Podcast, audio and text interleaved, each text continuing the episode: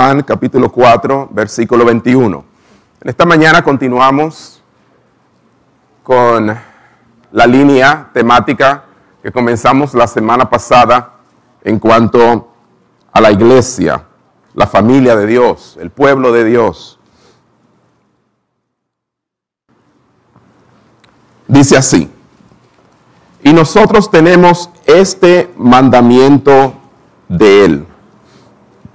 El que ama a Dios, ame también a su hermano. Vuelvo y repito.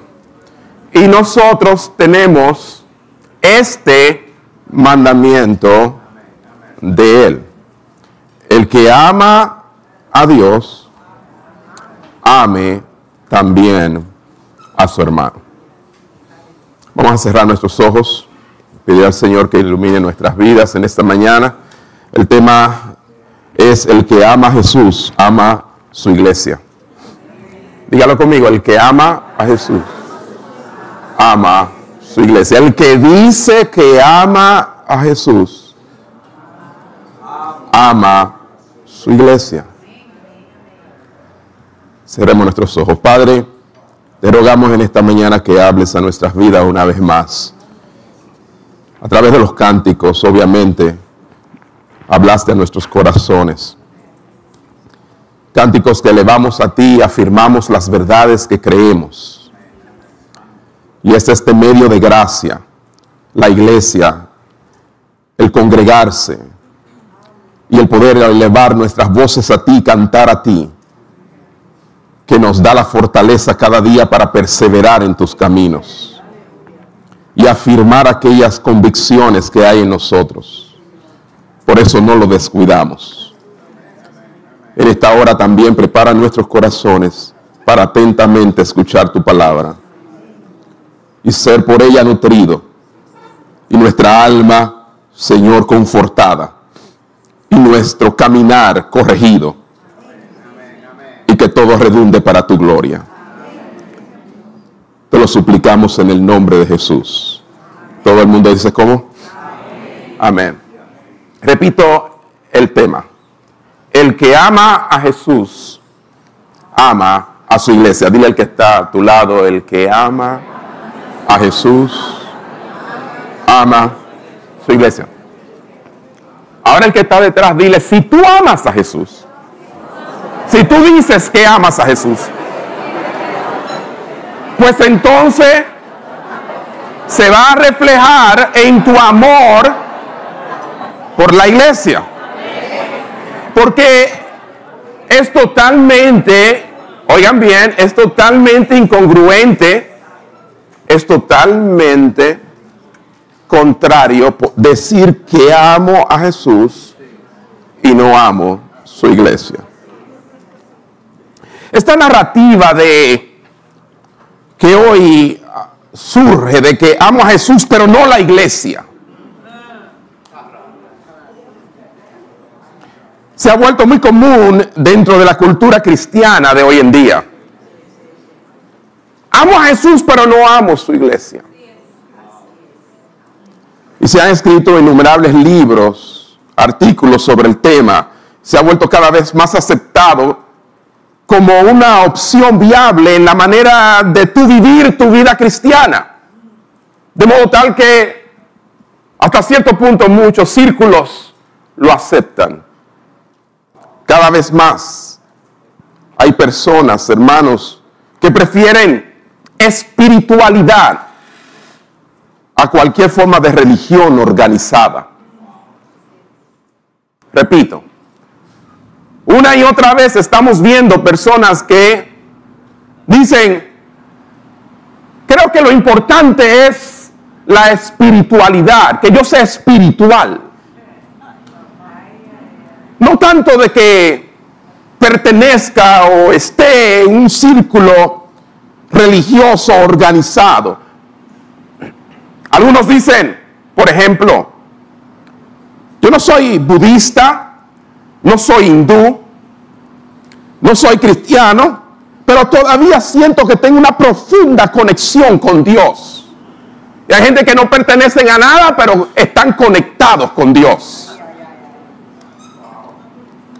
Rezo todo el tiempo para tener autocontrol y mantenerme humilde y eso es todo. Y esa es su filosofía. En otras palabras, amo a Dios, amo ese ser si existe, pero de ningún modo la iglesia.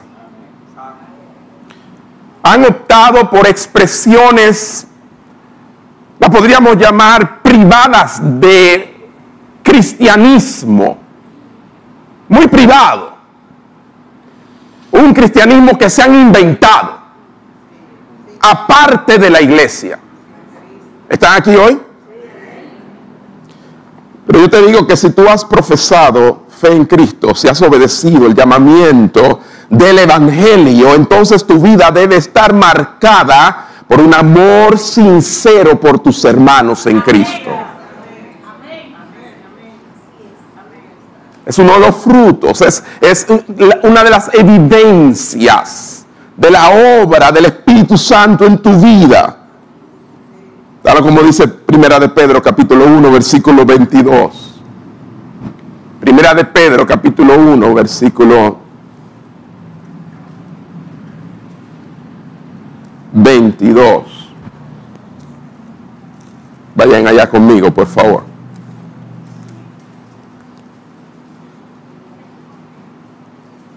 Dice, habiendo purificado en vuestras almas por la obediencia a la verdad, mediante el Espíritu, y todo esto para el amor fraternal no fingido.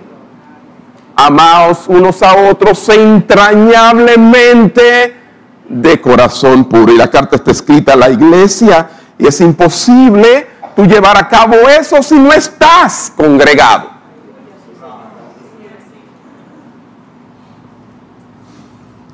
Nuestra relación con nuestra propia iglesia a menudo, y yo lo sé, y lo tengo por experiencia, muchas personas están marcadas por el descontento, la decepción. Gran parte de esto proviene de unas comparaciones que seguimos haciendo de una iglesia imaginaria en nuestra mente.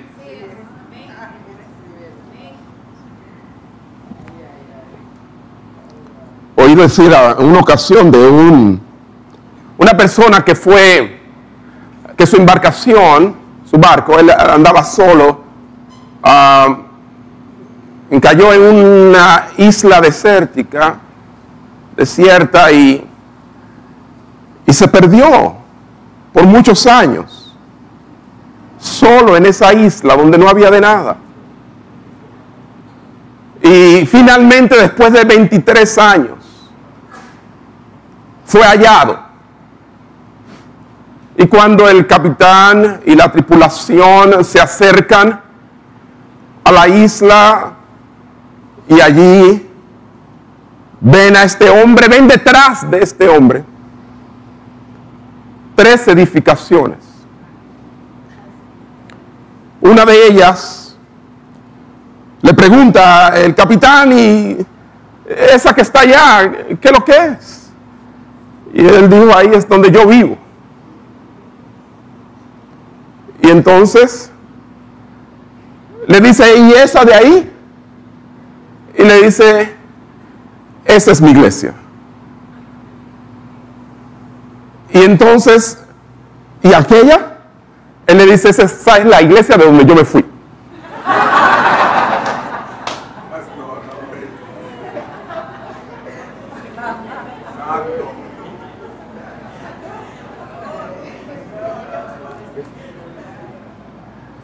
Pero así mismo como él se fue de esa iglesia donde no había nadie, solamente él, Asimismo, uno queda muchas veces preguntándose qué fue.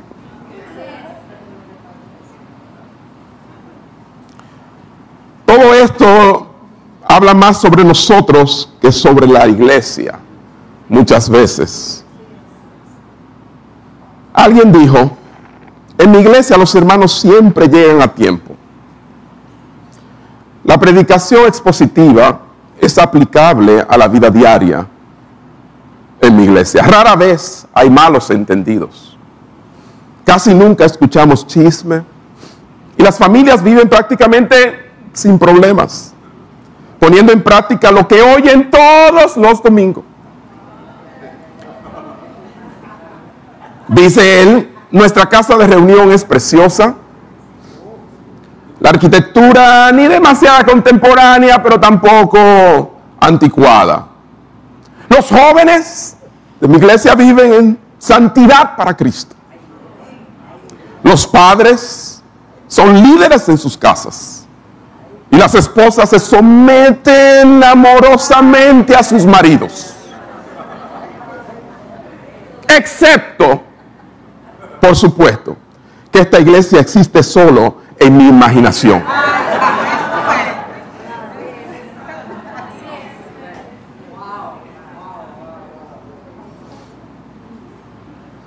Por lo pronto yo lo que puedo decir es que mi iglesia en realidad es muy diferente.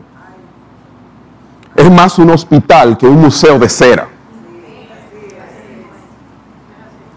Hay personas que llegan siempre a tiempo para la predicación.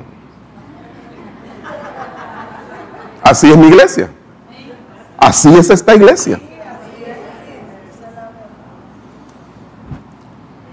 Pero es porque mi iglesia está muy lejos de ser perfecta, pero la amo. Diga conmigo, está lejos de ser perfecta, pero la amo. La amo, amo mi iglesia.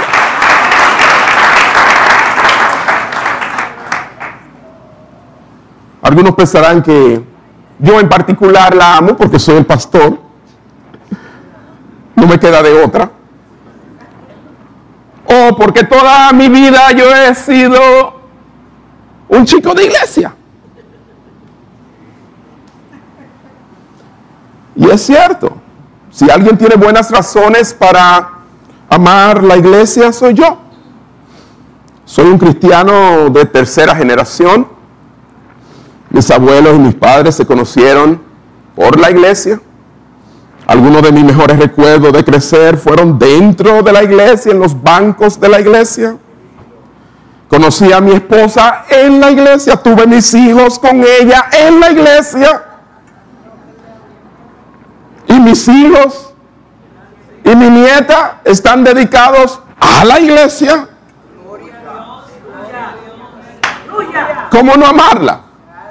Pero sin embargo, todo eso que yo acabo de decir palidece a las tres razones principales por las cuales yo amo la iglesia. ¿Quieren escuchar las tres razones principales por las que debemos amar la iglesia? Porque ciertamente el que ama a Dios, el que dice que ama a Jesús, ama su iglesia. Ama su iglesia. Amo la iglesia porque Dios la ama. Número uno. Dígalo conmigo. Amo la iglesia porque Dios la ama. Primera de Juan, capítulo 4, versículo 11. Busquen allá, por favor.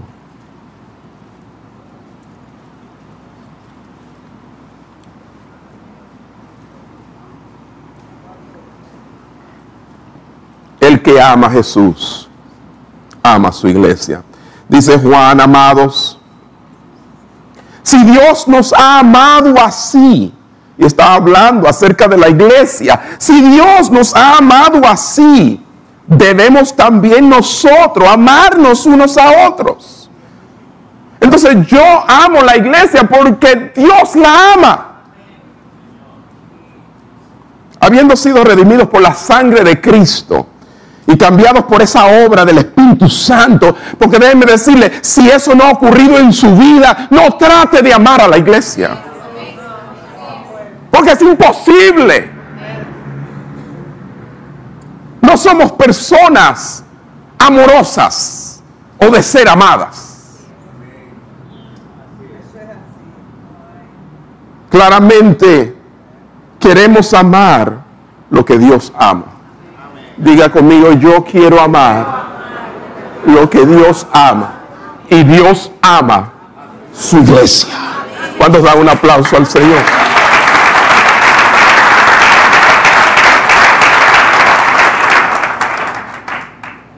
Debemos aprender a amar a lo que Dios ama. Es lo que Él procura al salvarnos. ¿Y qué ama Dios? Dios ama a su iglesia. Pero usted dirá, está llena de pecadores. Es que usted no se da cuenta. Claro que sí. Cada vez que me veo en el espejo me doy cuenta. ¿Usted creía que cada vez que lo veía usted? No. Al primero que yo veo en la mañana es al pastor de esta iglesia. Y veo que se levanta un pecador. Perdonado por la gracia de Dios. Y comienza un proceso de santificación desde por la mañana cuando voy a la cueva, cuando voy a la presencia del Señor, cuando hago mi devoción con Dios. Él comienza a mostrarme lo pecador que yo soy, pero lo tanto que Él me ama y quiere transformarme.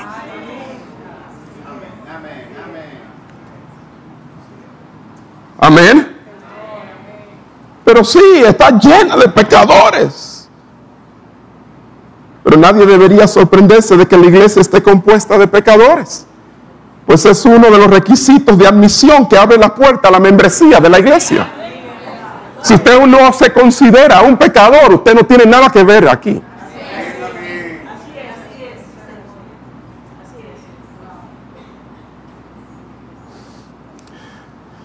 El plan de Dios para dar a conocer esa gracia al mundo en ningún momento fue un grupo de personas perfectas que vivieran en perfecta armonía. ¿Ve? No, para nada. Cuando Dios diseñó la iglesia, no estaba buscando personas perfectas. Ni que fueran a ser perfectas en el trayecto del camino. Sí, iban a ser perfeccionadas en el camino. Entonces eso es lo que está ocurriendo contigo y lo que está ocurriendo conmigo. Y por eso es que yo amo la iglesia, porque es el lugar donde estamos siendo perfeccionados por un Dios perfecto. Allá afuera estamos muy expuestos a todas las ideologías y creencias erróneas, alejadas de la palabra. En todos los ámbitos. Estamos siendo bombardeados a creer que la manera de vivir es como la de los famosos, los ricos. Mas sin embargo, la iglesia es el lugar donde se reúnen personas no perfectas y viven juntos en imperfección.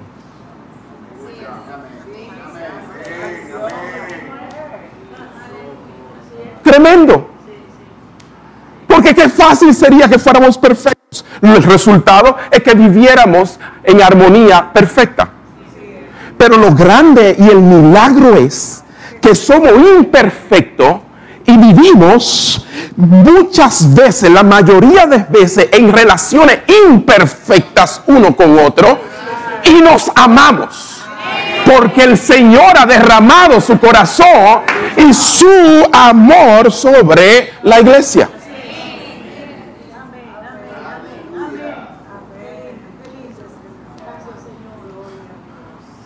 Es que somos personas pecaminosas que nos aferramos a Jesús.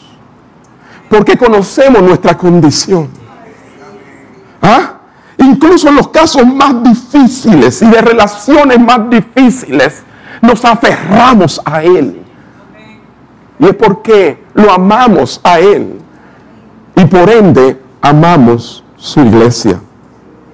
Y puede que la luz de Dios no esté en cada rincón de esta iglesia, en cada persona. Pero óigame algo, aún así su luz brilla por todas partes. Busquemos en Juan capítulo 3, versículo 20, 21.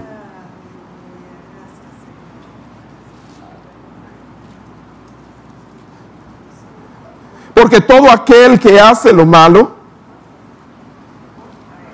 que dice, aborrece la luz. Juan capítulo 3, versículo 20 al 21. Porque todo aquel que hace lo malo, aborrece la luz. Y no viene a la luz, aquí hay luz.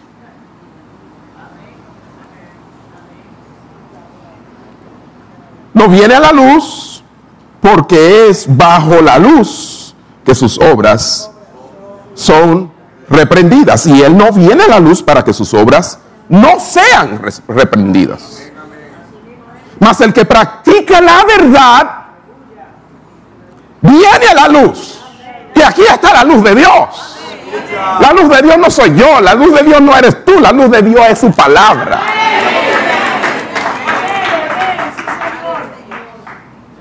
Entonces, cuando venimos a la luz, dice, es manifiesto que nuestras obras son hechas en Dios. Yo amo la iglesia porque Dios la ama. Diga conmigo, yo amo la iglesia porque Dios la ama. Pero también amo la iglesia porque Cristo la amó, la ama. No solamente el Padre la ama, el Hijo la ama. El Padre la amó tanto que envió al Hijo. Y el Hijo se entregó por nosotros porque la amó. O sea que tanto el Padre como el Hijo aman la iglesia. Me pregunta por qué yo la amo, porque estoy acostumbrado a ella, no. Porque es lo que he hecho siempre, no. Yo la amo por eso porque el que está en mí la ama. Y porque el que se dio por mí en la cruz la ama. ¿Cuántos dan un aplauso al Señor?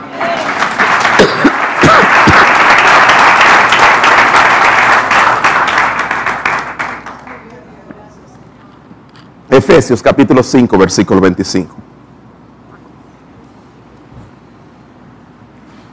Una de las evidencias de tu amor por Dios, de tu amor por su Hijo Jesús, es tu amar lo que ellos aman. Ellos ambos, Padre e Hijo, aman la iglesia.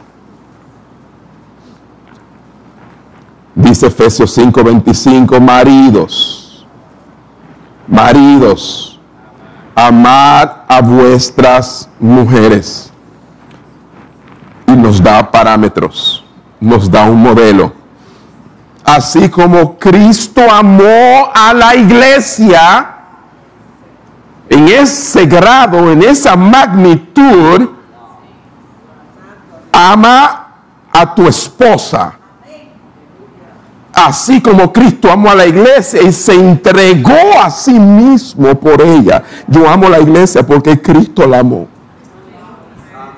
Si la amó es porque tiene valor. En un tiempo en que se está desvalorando la iglesia, menospreciando la iglesia y se está volviendo más espiritual, entre comillas, todo el mundo. Yo amo la iglesia. Cristo murió por la iglesia y dice por nosotros mientras éramos aún pecadores. Cristo murió por nosotros. O sea que Él amó a la iglesia antes de santificarla. Antes de ser perfecta, imperfecta le amó. Si vamos a esperar ser perfecto para amar la iglesia, una iglesia perfecta no la encontrará. Nunca amarás la iglesia. La iglesia se ama imperfectamente, así como es. Así nos amó Él, así como éramos. Y sigue amándonos, así como somos. Su amor no disminuyó por la iglesia. Me temo que muchos amamos nuestra visión de lo que debería ser una iglesia. Eso es. Tú ves. Y como no llenamos los requisitos de tu visión de iglesia, no nos puedes amar. Estás buscando una iglesia conforme a tu visión de iglesia. ¿Ve? Y eso es, que, eso es lo que temo, que muchos amamos nuestra visión de lo que debería ser una iglesia más de lo que amamos a las personas que conforman la iglesia. Amo más la doctrina, lo que dice el libro sobre la iglesia y esa visión de iglesia que nos presenta las escrituras que las mismas personas que conforman la iglesia. Estoy enamorado, fascinado en cómo debería ser la iglesia. Pero no tengo ningún amor por cómo es la iglesia. Eso es como si Dios, a la hora de amarte a ti, estuviera fascinado con quien tú fueras a ser y no con quien tú eres ahora.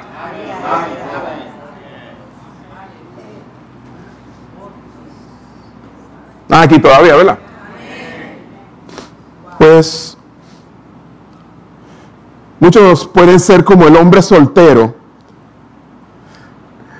Ay, ay, ay, los solteros. El hombre soltero que ama la idea de tener una esposa. ¿Cuántos solteros? Eh? Ay, se le imaginan. Wow. La mujer perfecta. ¿Quién no se imagina la hora de imaginarse estar casado, estar casado con el hombre o la mujer perfecta? Algunos se echan la vida entera buscando esa idea que tienen en la cabeza de Thor. Sí. ¿Saben quién es Thor? ¿Verdad?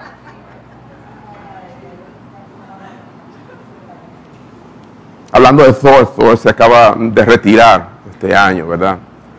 Tiene situaciones de, salud muy serias, principios de Alzheimer, muy joven. Pero así las chicas sueñan y los chicos sueñan con tener la esposa o el esposo perfecto, pero se casan con una mujer o con un hombre y encuentran más difícil amarla o amarlo que tener una idea de ella. Porque es más difícil amar lo real que amar lo imaginario. Y eso es lo que ha pasado con muchos, que aman la iglesia imaginaria. Pero esta es la verdadera iglesia. Ama esta iglesia, no la que tú tienes en la cabeza.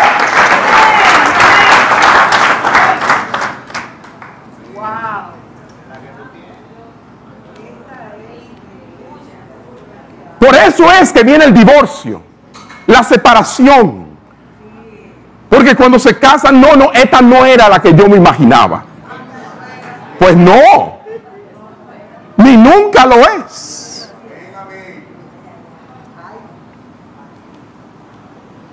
¿Por qué? Porque sencillamente la perfección solamente ocurre en tu cabecita.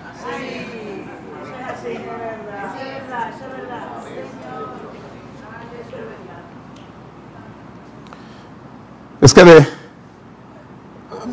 por ejemplo, ¿cuántas madres que todavía no han tenido hijos sueñan con un hijo, una hija?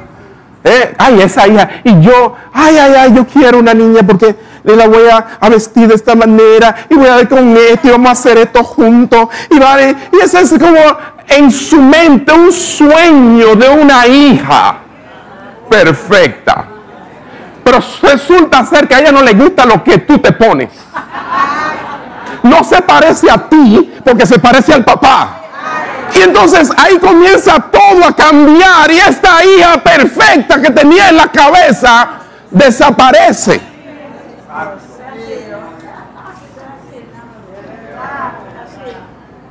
Ve cogiendo ahí Migdalia.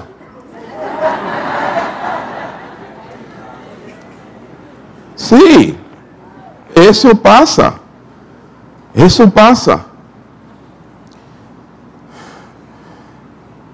Nos enamoramos del sueño más que el hecho, más que la realidad. ¿Cuántos dan un aplauso al Señor? Por eso amamos esta iglesia, amamos la iglesia. Deberíamos amar a las personas que pertenecen al Evangelio. No porque obedecen reglas de una iglesia sana, aun cuando esas reglas puedan ser buenas y bíblicas, esa no es la razón por la cual la amo. Porque van por la rayita, porque se portan bien, porque hacen todo como se le dice, porque se dejan guiar del libro. Esa no es la razón por la cual la amo. No amo la iglesia porque yo vea su vida y la compare con la palabra y dependiendo cómo usted camina, entonces le amo. Hello. Están tan callados hoy de nuevo. ¿Qué es lo que está pasando?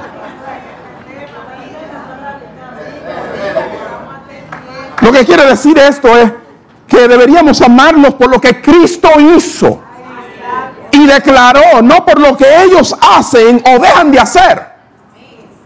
¿Qué Cristo hizo y qué declaró? ¿Ah? Bueno, si amas, realmente, e, es que es así, si tú amas a tus hijos, obviamente tú quieres que estén saludables, ¿no? Pero si amas a tus hijos, los amas a pesar de si son saludables o no. Así mismo es la iglesia. Tú amas la iglesia de Cristo, esté saludable o no. Tú amas la iglesia.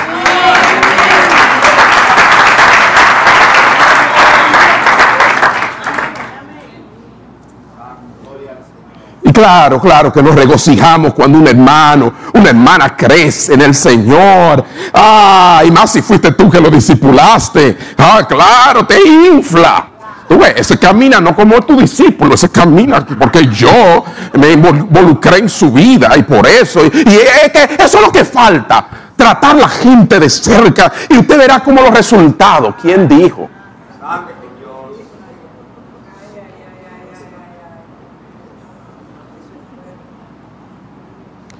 Sí, nos regocijamos, pero nuestro amor debería extenderse hacia el hermano aún moralmente inmaduro. Así como el hijo que todavía le cuesta obedecer, pero le amo.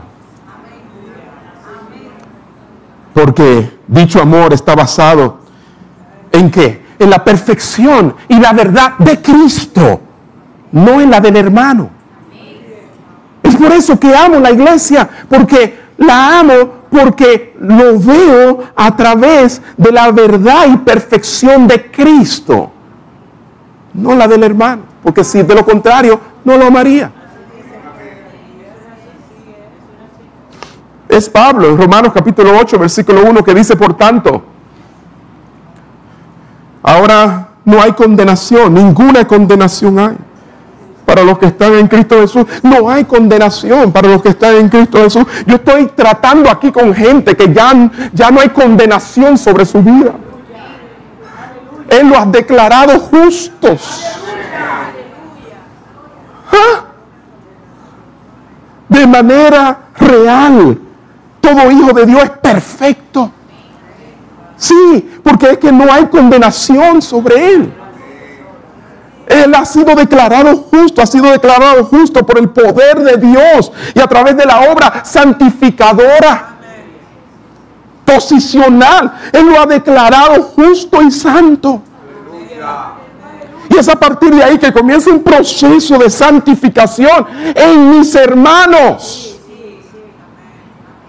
Donde unos estamos en un punto y otros en otro, y otros cuando creemos que ya estamos aquí, en realidad volvemos para atrás. ¿Ah? Y donde no nos estamos comparando en cuanto a santidad, porque todos somos débiles en algo. Ah, no, pero yo, tus debilidades son mucho más que la mía. Ahí está tu más grande debilidad.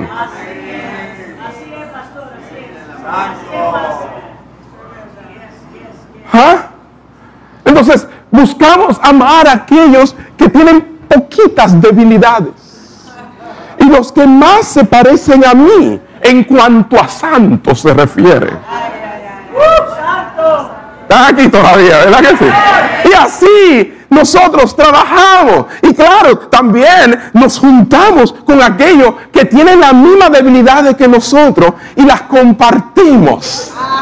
Y no nos sentimos tan culpables delante de los santos santos. Dos veces santo. Nada más que le falta una más para ser tres veces santo.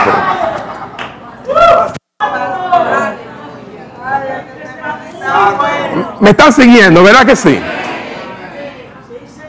Está claro. Muy claro. Es impresionante. A los ojos de Dios somos declarados perfectos con base en la obra perfecta de Jesucristo. A eso se le llama justificación. De manera posicional somos justos. Aunque sigamos cometiendo pecados en nuestra carne que no queremos, pero somos declarados justos. De allí que Lutero, Lutero decía que somos simul justus et peccator. En latín, ¿verdad? No sé si lo pronuncié bien, pero, pero bueno, usted tampoco sabe latín. Así espero. Pero Lutero decía simul justus et peccator. Lo que quiere decir simultáneamente justos y pecadores a la misma vez. Somos justos y pecadores. ¿Cómo? Pregúnteselo a Dios. El Evangelio lo dice claramente. Cuando Cristo murió en la, en la cruz por su iglesia, la hizo suya. Diga conmigo, la hizo suya. Por eso yo la amo, porque amarlo a Él y no amar lo suyo. Y es que Cristo se identificó con la iglesia. Él la identificó consigo mismo. Él puso su nombre en ella. Por eso es que perseguir la iglesia es como perseguir a Cristo. O pregúntenle al apóstol Pablo. Cuando en su camino a asolar las iglesias, que se encontraban en Damasco. Fue tumbado por una luz brillante, el sol resplandeciente. Y la voz que escucha es, Saulo, Saulo, ¿por qué me persigues? El que persigue a Cristo persigue la iglesia. Hechos capítulo 9, versículo 5.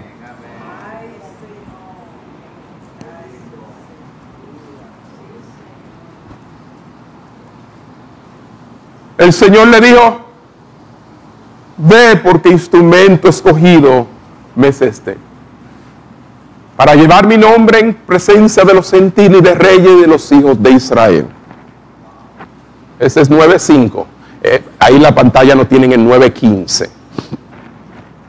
9.5. Él dijo, ¿quién eres, Señor? Y le dijo, yo soy Jesús a quien tú persigues. Dura cosa te es dar cosas contra el aguijón. O sea que el que persigue la iglesia está dando cosas contra el aguijón.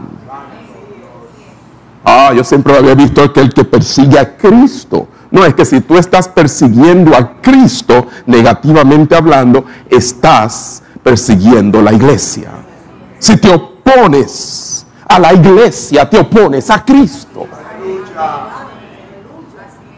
De modo tal que es incompatible decir que amas a Cristo y no amas la iglesia. Eso, es por eso que pecar contra un individuo cristiano es pecar contra Cristo. Cuando pecamos contra nuestros hermanos, estamos pecando contra Cristo mismo. Ay, hermano, ¿cómo va a ser eso? Sí, es que tú no lo lees. 1 Corintios 8:12. Sal de los salmos ya. Sal del Salmo 91, del Salmo 23. Ya está bueno. Sal de ahí. Y no es que toda escritura es inspirada, claro que sí, pero es toda, no solamente esos versículos favoritos. De esta manera, pues, pecando contra los hermanos e hiriendo su débil conciencia, contra Cristo pecáis. O sea, eh, entre nosotros debemos andar, es diferente, porque es que yo debo cuidarme de que lo que yo digo, lo que hago, no vaya a ser pecado contra mi hermano y debilitarlo aún más en su conciencia. Difícil es vivir esta vida cristiana para yo conscientemente saber por mi causa hay hermanos que están debilitándose. Pero no, no estoy pecando contra mi hermano, estoy pecando contra Cristo. Porque Cristo se identifica en la vida de mi hermano.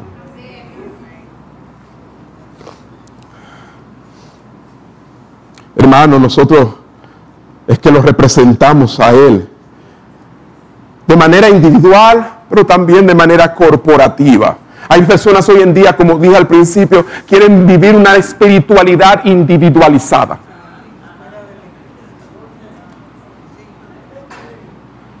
Solamente hablé con Lutero, no le funcionó.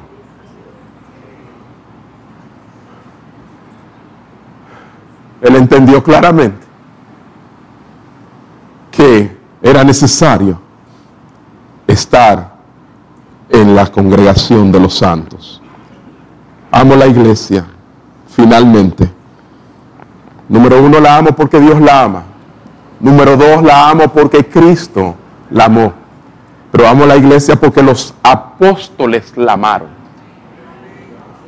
¿Ve? Yo sé que ahora hay nuevos apóstoles. Que hay una, un gran abismo entre ellos y la iglesia. ¿Ve? Pero no. Los apóstoles la amaron. Filipenses capítulo 1, versículo 8.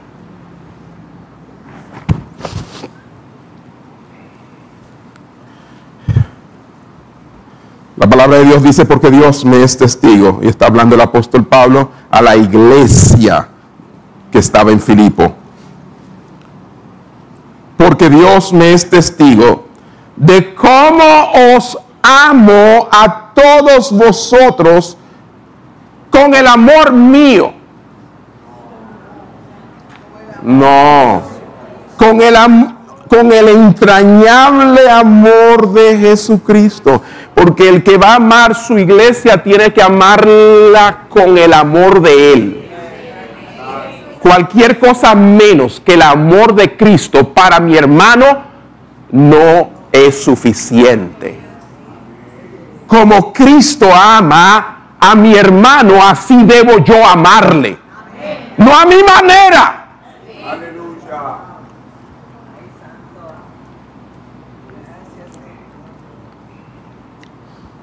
Algunos dirán, ¿por qué yo no mejor me quedé en mi casa hoy? Porque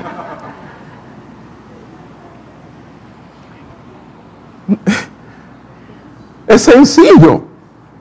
Es que Dios quiere que ames lo que Él ame. Él ama. Y miren, que Pablo fue un niño desde chiquito religioso, desde chiquito. ¿Ve?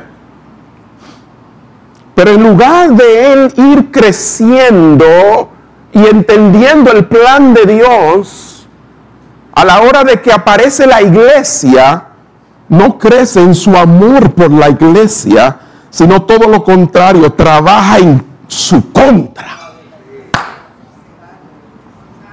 Oiga, estamos hablando del apóstol Pablo. Filipenses 3, versículo 6. Él mismo lo confiesa. Tenía un celo inmenso por el pueblo de Dios. Pero en ese celo, en cuanto a celo, él dijo, yo lo que hacía era perseguir la iglesia. Hay gente tan celosa de la iglesia que en vez de aportar, lo que hacen es perseguirla.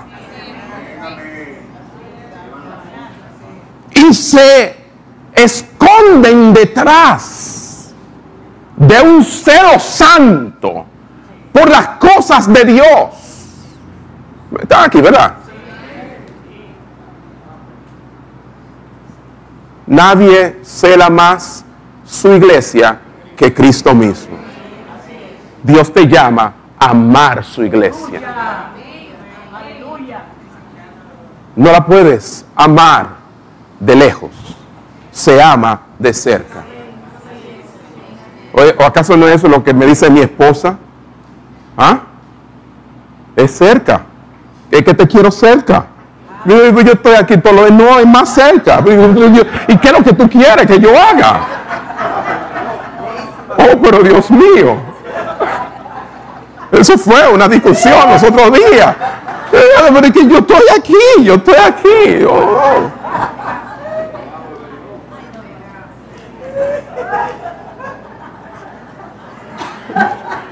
Es un amor, un amor, una cosa. Sí, es una cosa.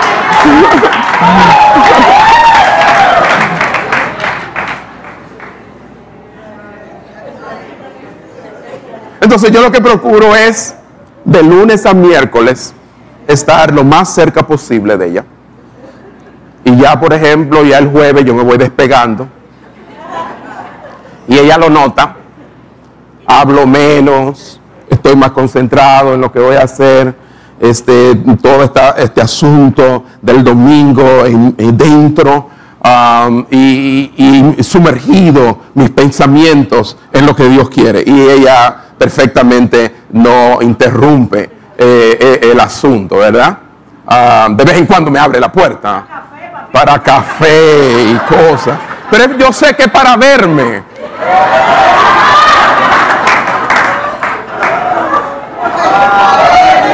Yo le digo, yo estoy aquí, no me he ido, estamos acá.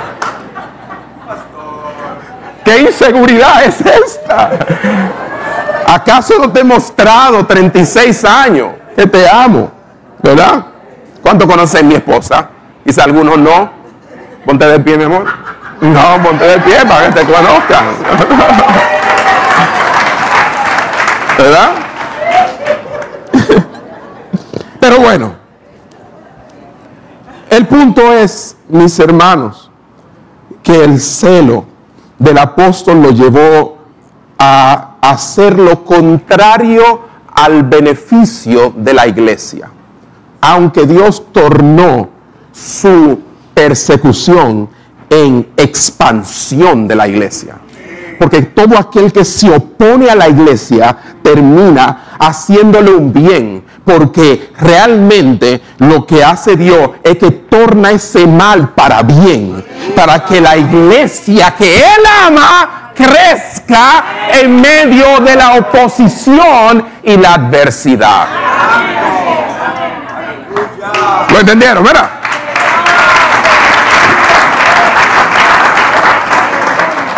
Pero Pablo odiaba a la iglesia. Y yo sé que ese no es su caso. Ni aquellos que no están observando las redes. No creo que sea su caso. Odiaba a la iglesia. La odiaba tanto que él celebró la muerte del primer mártir. Y hizo todo lo que estaba a su alcance para derribar el amado pueblo de Dios. donde quiera que pudiera encontrarlo. El asunto era que él no descansaba. Hechos capítulo 8, versículo 3 dice, y Saulo asolaba la iglesia. Y entrando casa por casa, arrastraba a hombres y a mujeres, arrastraba, arrastraba a hombres y a mujeres, y los entregaba en la cárcel.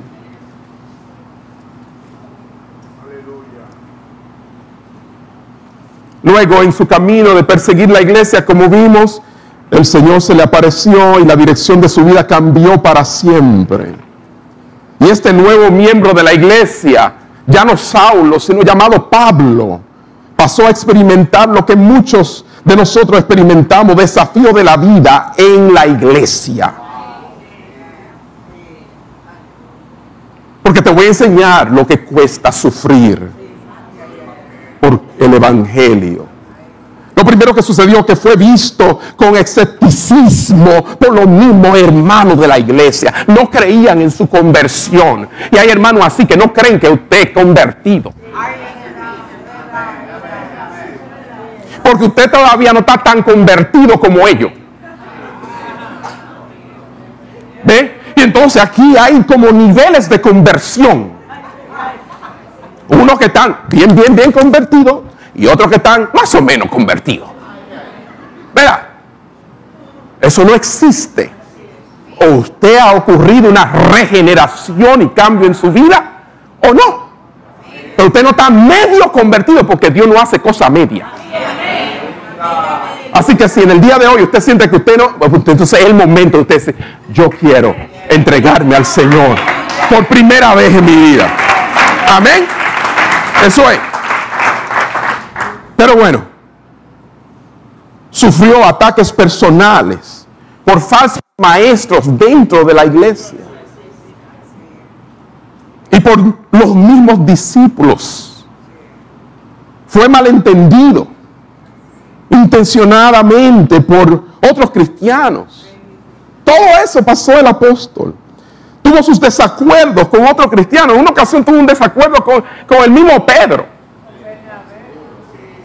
un encontronazo.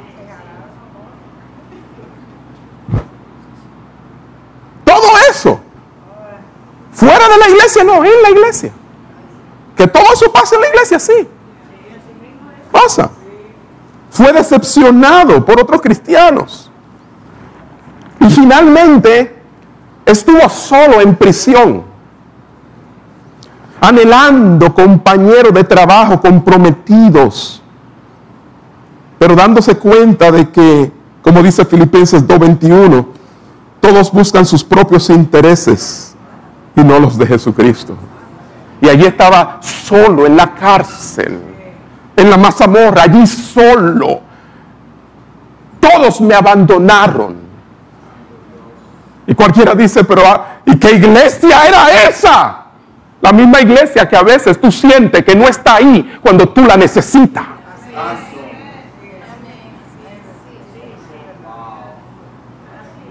Pero el Señor está ahí. Y el Señor que está ahí ama esa iglesia que no estuvo ahí para ti. Porque de lo contrario, nadie amaría a la iglesia.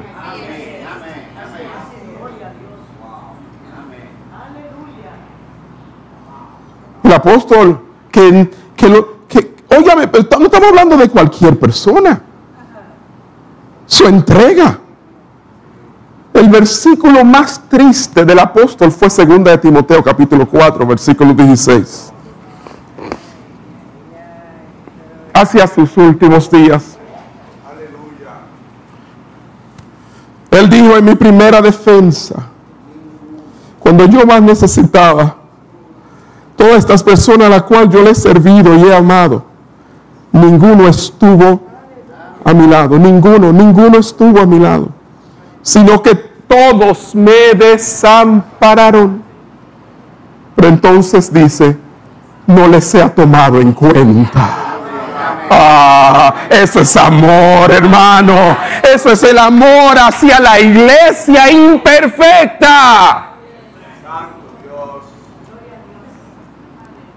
Si alguien sabía de decepciones, si alguien sabía lo decepcionante que podía ser la iglesia local, era el apóstol Pablo. Y sin embargo, Pablo amó a la iglesia. Diga conmigo, Pablo amó a la iglesia. Y así pudiéramos hablar de todos y cada uno de los apóstoles. Yo amo la iglesia porque Dios la ama. Yo amo la iglesia porque Cristo la amó. Yo amo la iglesia porque los apóstoles le amaron. ¿Y cómo no amar una iglesia así?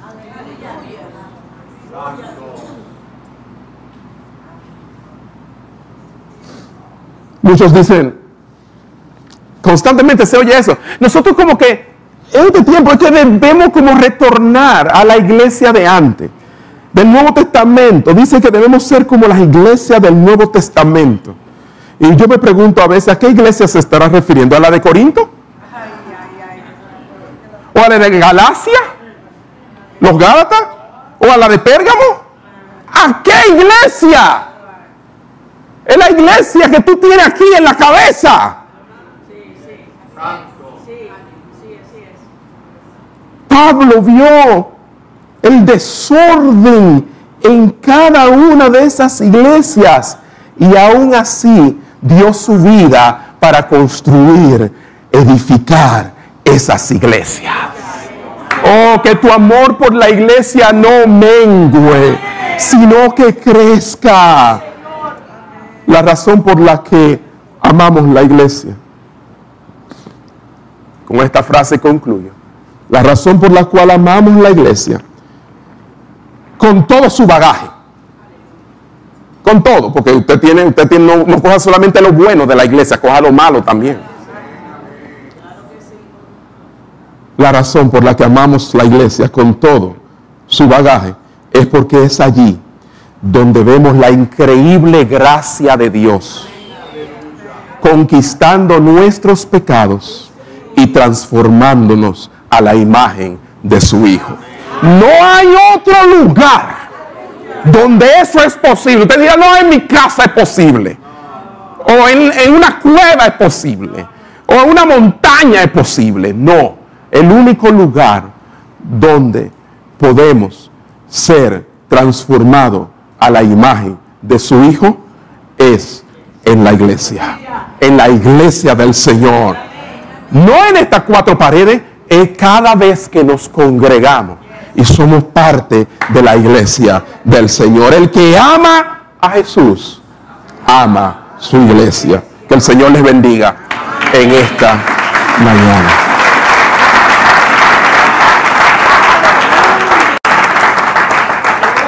Cerramos nuestros ojos ahí donde estamos.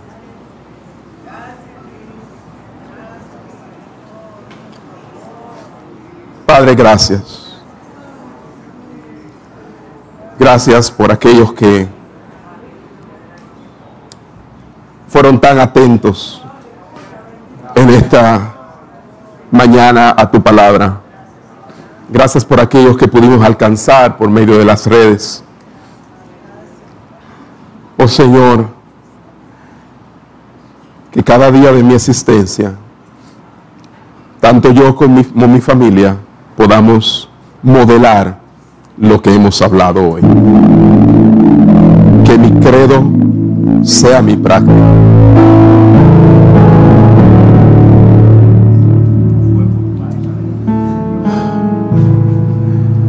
Y es que mi, mi familia necesita la familia de Dios. Y si yo digo que amo a Jesús, amo su iglesia. Y estas palabras que tú has venido trayéndonos en estas semanas de comienzo de año, oh Señor, derriban estos argumentos de una cultura individualista. oh Señor, quiero amar lo que tú amas. Díselo, quiero amar lo que tú amas. Entre las cosas que tú amas, tú amas tu iglesia. Aleluya. Señor, que mis palabras sean seguidas de actos que demuestren mi amor por lo que tú amas.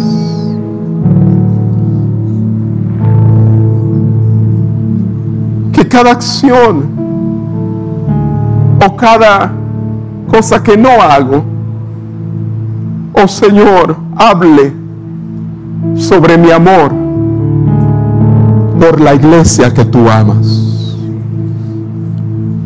Aquí estamos, Señor.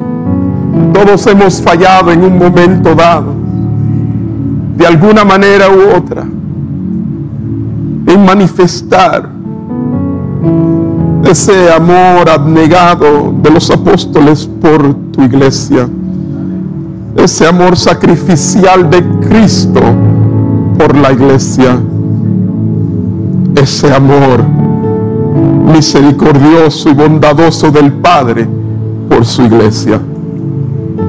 Pero aquí estamos pidiéndote perdón. Y ahí donde estás, pídele perdón al Señor. Te pedimos perdón. Oh, aleluya. ¿Cómo? ¿Cómo? ¿Cómo no amar? Si amo al Padre, amo a la Madre. La iglesia ha sido como la madre. Aquí nos parió Dios. Todo aquel que es regenerado, Señor, todo aquel que nace de nuevo, nace en la familia de Dios. No nace por ahí tirado, no nace en una familia. Esta es mi familia, esta es la que me ha tocado y esta es la que yo amo.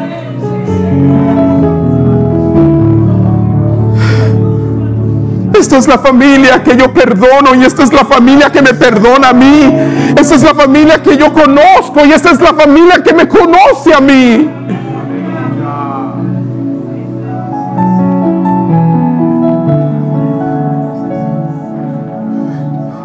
Si no he mostrado, Señor, o si he mostrado menos que lo que tú anhelas de mí, amor por tu familia, perdóname, Señor. Y acércame. Acércame, Señor, a la magnitud del amor que tú has mostrado por tu iglesia. Y cuando decimos tu iglesia, bien podríamos decir el amor que tú has mostrado por mí, porque yo soy la iglesia. Y cada uno de mis hermanos componemos tu iglesia. Gracias, Señor. Gracias. Levantamos nuestras manos al cielo y damos gracias. Gracias, Señor. Gracias, Señor. Gracias, Señor. Gracias, Señor. Gracias, Señor.